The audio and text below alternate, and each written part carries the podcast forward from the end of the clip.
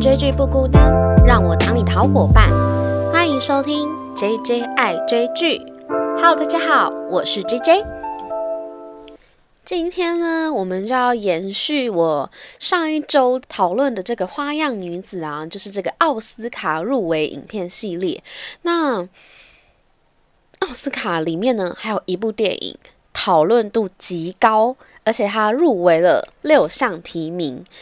特别是这个最佳影片、最佳导演、最佳女主角，还有最佳改编剧本，还有最佳摄影跟最佳剪辑，这个六项大奖的一个呼声极高的电影，就是《游牧人生》。那《游牧人生》呢，它在我录制这个 podcast 的时候呢，已经荣获第七十八届金球奖的最佳导演跟最佳戏剧类影片。那荣获这个最佳导演的。亚裔女导演呢，就是赵婷。赵婷呢，可谓是这个第一位获得这个金球奖的亚裔女导演。那上一位亚裔导演呢，就是李安喽。所以这一部电影呢，在这个最近奥斯卡奖季即将开奖的时候，真的是讨论度极高，而且就是呼声非常大。除了这个导演非常有才华之外呢，本部电影入围的女主角啊，就是影后法兰西斯麦朵曼所饰演的主角芬恩。那这部电影呢，它其实是改编自一个报道文学，也是叫做《游牧人生》的这本书。那据说这部电影可以拍成呢，是因为这个女主角。法兰西斯麦朵曼啊，他看过这本著作之后，他就非常想要把它改编成电影。那这个导演呢，是因为他看过他的《重生骑士》之后，就成为他的头号粉丝，所以麦朵曼呢就自己去找了赵婷来请他导这部电影，然后由他自己来演。其实我觉得他们两个人的结合啊，就是有点女性电影。工作者之间的这种独立的力量，那因为他们两个人的一拍即合呢，就让这部电影就顺利的产出。那稍微的来简介一下《游牧人生》的这个剧情，主角芬恩呢，原先是跟她的老公一起在一个美国的内华达州叫做帝国镇的一家美国石膏公司工作，但后来二零一一年的时候，因为经济不景气的关系。那这家公司也就倒闭了，那芬恩也就跟她老公一起失业了。之后呢，她的老公因为生病的关系就去世。在这样子双重打击之下，经济萧条的这个帝国镇啊，它也成为了一个鬼城，就是里面的人口也都渐渐的，就是搬离开这个小镇。最后，芬恩她也决定收拾自己的行囊，然后把所有的家当都变卖。然后他就买了一台露营车，开始展开四海为家的游牧生活。那他在一边寻找打工，一边享受旅行的同时呢，也开始了认识其他同样也是游牧民族的这些人。那跟这些人呢，有过一起相处、工作的时候，也有一起玩乐的时候。那当然也会去听到说各自是因为什么样的原因，呃，开始了这个游牧生活。那这个《游牧人生》这部电影呢，它其实就是一个，其实我觉得它有点介于纪录片跟剧情片之间，它的界限其实是很模糊的。而且其实剧中的角色啊，除了芬恩跟后面这个对他有点心动的这个男主角大卫呢，他们两个是演员之外。其他全都是真实的，这个过着游牧人生生活的游牧人，对，所以其实这整部片呢，它有很浓的这种纪录片的色彩，有时候你都觉得这好像是真的他们在过的那个生活，对，所以其实这部片它有说有没有主线剧情，当然也是有，就是芬恩的流浪日记嘛，不过 它其实就有点像是一个。长版的 Vlog，所以它我觉得它的剧情线算是稍微的松散。那多由就是芬恩他开始去游牧生活之后，开始遇到了不同的这个同样是游牧人的人。那期间呢，他也有因为一些原因，他回到了就是他的家人的身边。然后跟他家人呢有过一场就是算是有点激烈的辩论，就是他是否应该继续这样子游牧的生活。那之后呢，他也有过一次可能可以安定下来在某一个游牧人的家中之类的这种机会，但他有没有选择呢？所以后面的讨论呢，其实剧情简介我我想就大概讲到这边，因为后面的讨论我觉得嗯比较适合一些关于游牧生活的提问跟反思来做这个重点整理的感觉。那第一点呢，我觉得比较有趣的就是，嗯，芬恩他在后来在 Amazon 啊，就是有过一份就是这个。拣货员的工作，其实美国有一些大型企业啊，他们为了这个游牧人呢，他都有做这种季节性的专案，那专门就是给这些所谓的露营车打工族，就是你们每一季的某一个时段可以特别来这边做这个某一项工作，那这个专案时间结束之后，你就可以流浪到下一个地方，然后去找下一份工作，类似是这种生活模式。那芬恩他在。M 总时期的时候呢，他就遇到了一个以前亲友的，就是他曾经家教过的小妹妹。这个小妹妹啊，就说她妈妈就是说她是一个无家者。那芬恩就回答说：“我不是无家者，我是没有房子的人。”所以这一句话呢，我就觉得很特别的是，对于大家来讲，家的定义到底是什么？那。难道是有了一个房子居住，这个就叫做家吗？可是其实我觉得，对于芬恩来说啊，因为老实说，会踏上游牧人生的这些人，多少都是因为发生过一些生离死别的事情。那芬恩的话，他自己是嗯家人至亲的离世嘛，那他期间也有遇到一个游牧人叫 Swanda，那他是因为他。得了这个癌症，也没有多少日子可以活了，他就想要去游流浪一番。那还有另外的，就是别的游牧人呢，也有提过，他是因为他的儿子离开。所以，其实对于很多不得不成为游牧民族的这些人，他们其实一开始的原因都是因为巨大的悲伤，所以他们有一点像是被迫的。可是。他反而在这个流浪的过程中，去感受到真正的自由。这个呢，我就想要来小小分享一下。其实，嗯，一两年前吧，我其实都会去一个台湾有一个嗯专门否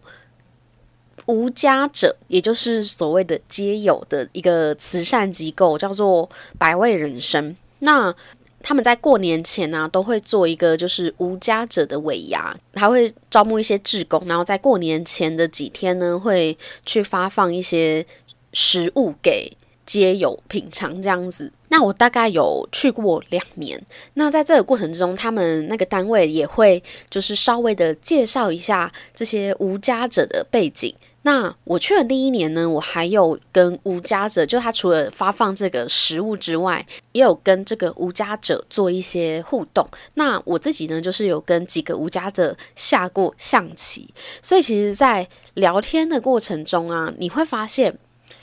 嗯，对于很多无家者来说，我不知道大家对于我们可能会看到的这些街友是什么样的印象，还是什么样的感觉。我在参加过这个活动之后，我其实认为他们留在这个街上都是一个选择。那举其中一个我听到的例子好了，其实有一个无家者啊，他是有家的，那他为什么一直流浪在这个街上呢？就是因为他的老婆离世。那他的老婆离世之后，他的 可能打击太大了，所以他一直没有办法回去那个家，所以他就先从他家开始，他先到他家旁边的这些路边，就是不愿意回家，都蹲着，然后家人都会发现嘛，所以都一直把他带回家，所以他后来就越逃越远，然后那阵子就是逃到这个台北车站附近，所以其实有很多无家者，当然也有一出生。就是流浪在街头的，就是他甚至没有体会过所谓的房子是什么一回事。那这个案例呢，其实跟呃美国的这种游牧民族。又又有一点不相近，因为美国的游牧民族至少他们是有一个露营车的，那在这个露营车里面，他还可以忍受这个风吹雨打、日晒雨淋，然后有一些就是可以自己上厕所啊，然后还可以自己去工作赚钱。诶，其实其实我去参加过那个活动才知道，其实这个街友路上只有百分之七十都是有工作的。你知道他们工作是什么吗？就是一般我们在路边会看到的一些，可能是举牌的那种，就是什么为了一些建案啊，然后会有一个人在那边举牌，然后穿一个背心之类的，就是一些比较短期的这种零工。对，所以其实很多无家者，台湾的啦，当然我的这个见解呢，都是以我。在那个单位所看到的，那我不知道他能不能够代表大部分。可是我在那个单位听到的跟看到的呢，就是至少他们百分之七十以上都是有工作的。那他们选择来到这个地方，记住是选择。我觉得，当如果我们以一种同情或是怜悯的感觉去看他的时候，就好像他们他们是没有少了那种。尊严感，所以我觉得他们是带有尊严的去选择说我要来这里。那为什么来这里呢？其实是有可能我们价值观所认为的那个房子的家里面有太多悲伤的回忆了，所以。我在游牧人生的最一开始的时候，看到这么多游牧民族，他们宁愿待在就是一台露营车里，完成自己所有的生活起居，也不愿意再回去那个家。有很大的原因，应该是有巨大的伤痛需要去疗愈。那不知道大家对于家的定义到底是什么？我自己觉得是有我家人的地方，或是有我爱的人的地方。那个地方就是家，所以当对于这些游牧民族来讲，也许他们的生活里已经根本就没有那些爱的人了。那如果只剩他自己，他要不要选择去流浪，以四海为家呢？那第二点呢，其实是我认为他们选择流浪，不代表他们习惯孤独。因为其实，在芬恩开始这个游牧人生的时候，是只有他自己一个人的。那他是后来跟一个同事叫做 Linda，就是带他去到一个有点像是互助会的环境，然后他才开始认识到别的同样也是游牧人的这个社群里。那这个其实很像那个叫什么同温层啦，就是芬恩一开始你会发现他的脸都很臭，然后是进到这个社群里的时候，他才有感觉到自己被这个社会给接纳。那在这个社群里呢，他也认识了刚才提到了，就是 Swanda，就是因为自己的癌症而开始这个游牧生活的。游牧人，那这个斯旺达呢，也教会了他很多游牧的生存技巧，就是你一定要有一些备胎啊，在你的车上啊，还有你要如何去修缮你的车子。那除了这个斯旺达呢，他其实也遇到了另一个男生，就是 David。那这个 David 呢，他其实就是在这个游牧生活中，渐渐的对芬恩去表达他的好感，然后甚至后来呢，他他们还一起在某一家就是嗯餐厅一起工作。这个感觉有点像是我刚才提到，像那个台湾的这个无家者啊，其实他们大多都有一个伴侣的模式，就是你会看到一般的女性无家者。她都会去找一个男性无家者依附，这个不只是单纯的爱情的关系，一个可能也是女性可能比较需要一种依靠吧，就是可能一个女生在外面流浪这件事情，还是会让女生没有安全感。不过在芬恩跟这个 David 的身上，他应该不是这种依附的关系，更像是一种同温层的陪伴，那是真的有一点异性恋爱的感觉。那剧情的后面呢？其实 David 呢，他的儿子来找他，然后告诉他说他的小孩要出生了，希望他可以回家。所以其实 David 他后续他是回到家里，离开了这个游牧生活，而回到一个真正的家。那 David 跟芬恩很大的不同是，芬恩她认为她所依靠的那个家人，她的老公已经不在了，可是。你没有看到后面，你不会知道，其实芬恩她还是有别的家人的哦。因为后面呢，当 David 离开了之后，芬恩她的露营车因为一次意外就坏掉了。那当他带去修车厂的时候，那个修车厂老板跟他讲说：“你还不如把你的这台车就是变卖掉，你去买一台新的露营车，然后重新上路，都比你修这台车的钱还要划算。”这样子。可是对于芬恩来讲，他就是很强烈的拒绝说，这个车对他来讲是他的房子，而不是只是一辆车这么简单。所以他。毕竟他是一个游牧民族嘛，他的经济能力没有好到可以去修他那台车，他就想起了他在加州的妹妹陶丽，然后他就想说去找他借钱这样子。其实陶丽跟芬恩的关系呢，他们就是姐妹嘛。可是其实芬恩他从很早期就已经没有再跟陶丽住在一起，所以后面我才知道说，哦，为什么他明明其实也是有家人的，但是他并没有想过要去。找他的妹妹，其实他的妹妹有想要他留下来，可是，可是他在他的妹妹，甚至他在他妹妹的，就是家中是甚至都睡不着觉的，因为对于他来讲，就算那个地方可以有一间就是厕所跟房间分离的这个环境，然后有一个柔软的床，都不如他露营车的一个个人小空间来的舒适。那他再去找他妹妹。逃离的过程之中呢，有一个对谈蛮有趣的，就是他跟他妹妹的家人，还有他就是坐在一起，就是吃东西的时候，因为他的妹妹的家人呢，应该有一个是房屋中介之类的，然后他们就在讨论说，我们是否应该把我们努力一辈子的钱去丢入这个。房地产里面只为了买这个房，而买这个房又让我们负债一辈子。买家这件事情到底重不重要？因为对于芬恩来讲，他有过了这个游牧生活之后，他认为其实家可能是让他无法自由的一个拘束。那我觉得，身为台湾的年轻人，尤其是我这个年纪的人啊，对于这段话应该是蛮有感的。就是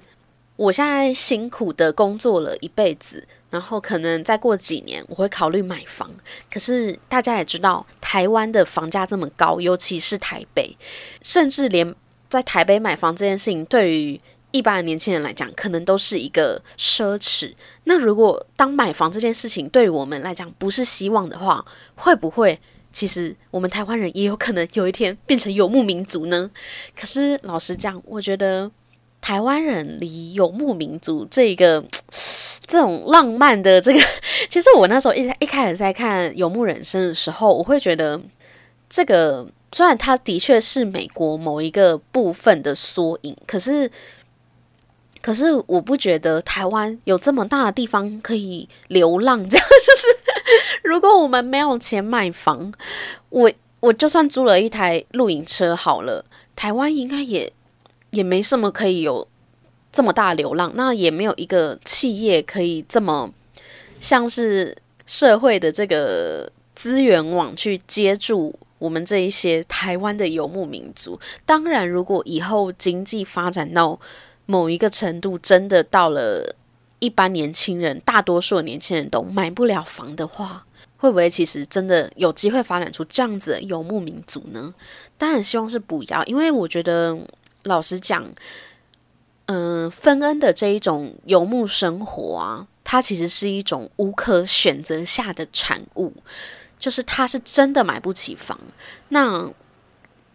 这样对于一个国家的经济来讲，应该不是一件好事吧？所以，如果当台湾有一天的经济到大部分的年轻人都买不起房的时候，那应该是一个非常大的这个。贫富差距极大的社会了，那应该没有一个人想要看到一个一个就是我们的这个生活的地方变成这样子。所以，虽然我们看游牧民族的生活会觉得啊，我很希望跟他就是跳下去跟他一起流浪，可是，嗯，离现实台湾的现实应该还是有一段差距，我自己觉得。所以，其实，在嗯，电影他们的这个争辩的时候是没有结论的，更或者是芬恩就是一气之下就是离开现场这样子，就是对于彼此来讲，关于家的定义就已经不一样了，更何况是就是买房这件事情，到底要过游牧的生活，还是有家的稳定生活？我觉得他们已经是站在不同的价值观去做讨论，所以后续啊，其实刚才提到就是。台湾年轻人就是像我这样的角色在看这件事情的话，其实这个剧里面，它有三种游牧形态。一个就是像芬恩这一种，因为经济的关系而不得不投入这个游牧人生的人。那第二个呢，就是有点像是 gap year 的这种年轻人，他们可能因为。生活想要有一个该怎么讲，给自己一个流浪之年的感觉，就是逃离我现在所拥有这些安稳，然后舒适圈，去来一个给自己一个期限的流浪。然后第三种游牧形态呢，就是我们这种，就是目前很流行的这种露营、露营旅游。可能逢假日、节日的时候，会想要跟家人一起出去做这个露营旅游的这个活动。就是这种三种游牧形态呢，它其实在这个电影里面都有让它相互的碰撞。虽然另外两种就是年轻人 gap year 啊，还有一般民众就是露营旅游，跟分这种游牧生活有。也是算有蛮大的差异，因为因为对于这两种形态的人来讲，他们是有选择的嘛，所以嗯，他们的出发点都是一样的，都是想要去追求一个灵魂的暂时的自由吧。只是你有没有选择要把这个自由延续一辈子这样子的概念？我自己最接近这个游牧的经历呢，是我曾经有过这个台湾环岛的经验。那我那时候就是环了。六天五夜，那在环岛的过程中，我是用骑，我是自己一个人骑机车。那其实我一整个白天都在赶路，就是疯狂的骑机车，然后晚上呢就在某一个落脚处就是吃东西。那我其实完完全全都没有做任何的规划，我甚至到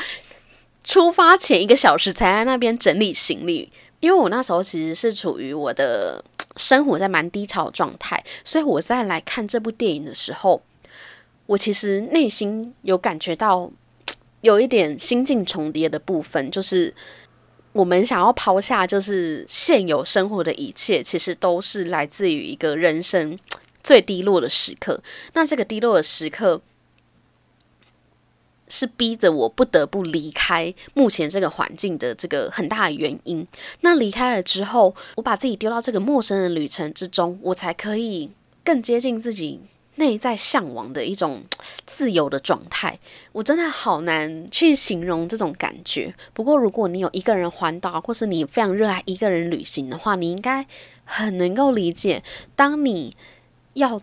当你抽离了你现有的生活的时候，你去爬山或是去野外，就是就是旅游，你才可以更贴近你内心的那个灵魂的对话，然后你也更能够体会什么叫心灵的自由。我非常喜欢芬恩，他在电影的后半段又。见到了他的游牧民族互助会的这个精神导师鲍勃，那鲍勃跟他说了他自己就是上路的原因，就是他的儿子过世了。那他后来跟芬恩讲的一句话呢，我也觉得非常非常像我当时环岛时的心境，就是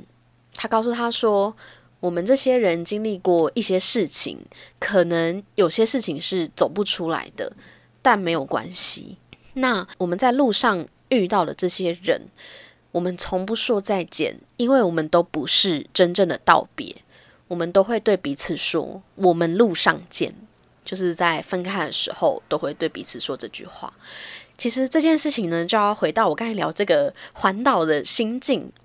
就是我在环岛的过程中啊，就是都会遇到一些嗯一样也在环岛的人，那。我们彼此见面的时候呢，可能就在一些青年旅社，或是在一些蛮有名的景点，就是不小心，你就，你其实你环岛了一阵子之后，你就会发现，诶，你该看得出来哪些人是也是一个人来，然后会自然而然的跟彼此就是搭话。那我曾经遇到一个呢，就是在台东的时候遇到了一个男生，然后我还请他帮我拍照，就是一个人嘛，很难拍照。我还请他说：“哎，你，哎，你，你，你可以帮我拍照吗？”这样，然后就发现他也是一个人来环岛的男生。那后来我们就是也是稍微的聊一下，但是就分开了，也没有留下任何的联络方式。然后最有趣的事情就是。因为我是从台北就是环逆时针，然后最后一段呢，我是要走这个苏花公路。那我在走苏花公路之前，我其实是有点担忧的。可是神奇的事情来了，就是我在苏花公路刚骑进去的时候，在清水断崖的那边，就突然有一个男生叫住我，然后那个男生就是我在台东遇到的那个一个人环岛的男生，然后那个男生。后来他就陪着我一起骑完这个苏花公路，我就一直一路跟在他的后面。中间我们还停下来有去看一些就是景点这样子，但是在最后一个快结束苏花公路旅程的这个景点的时候，我就跟他讲说：“诶，我待会可能要在宜兰，就是去哪一个地方，然后他要去不同的地方，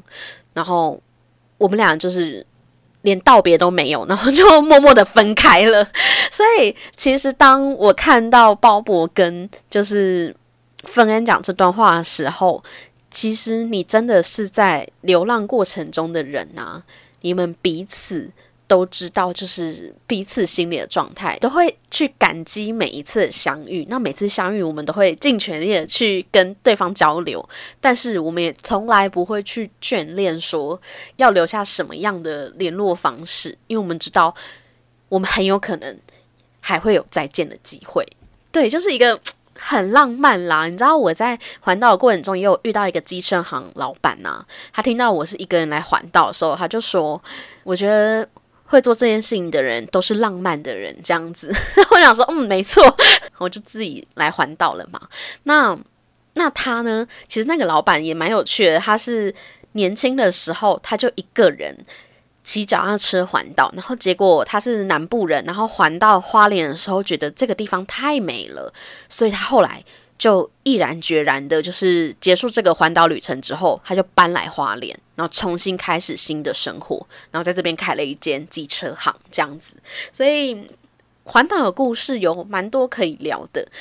但是就是，嗯，我是觉得刚好在《游牧人生》这个电影里面，我是一直有想到自己这一段经历。那之后如果有相关的电影，也可以再继续聊这个我环岛的经历，这样子，对。那这部电影就是，其实我觉得他就是不断的去反思，一个是家的定义，另一个是什么才是真正的自由，而这个自由是一定要到就是到外面才找得到的吗？那我自己有过这样子的经历之后，我觉得有很多很多心灵的这个成长是必须去跳脱舒适圈，你才可以感受得到的。那第三个呢，就是在这个电影之中，芬恩他一直有可以留下来，就是回到这个所谓的普世价值观、这个温暖的家的这个选择。一个是 David，David 后来有邀请他，就是在他家常住下来。那他的妹妹也有邀请他说，希望他可以留下来。可是芬恩最后他的决定呢，都是不告而别，然后。回到了这个公路上，那其实电影的最后啊，她是回到了当年她跟她的老公一起一起住的那个帝国镇，已经都没有任何人住的那个地方，然后旁边都是荒山野岭这种小镇，所以我觉得电影的结尾停在这一刻，其实也是芬恩他在经历这一段游牧人生，去放逐自我，去。感受什么才是他心灵的自由，然后把他的悲伤丢到了这个四海为家的这个生活里，在这样的过程中疗愈了自己，然后他回来了这个小镇，他给这个小镇一个微笑，我觉得是一种是一种回家的感觉，也是一种道别的感觉，对，就是。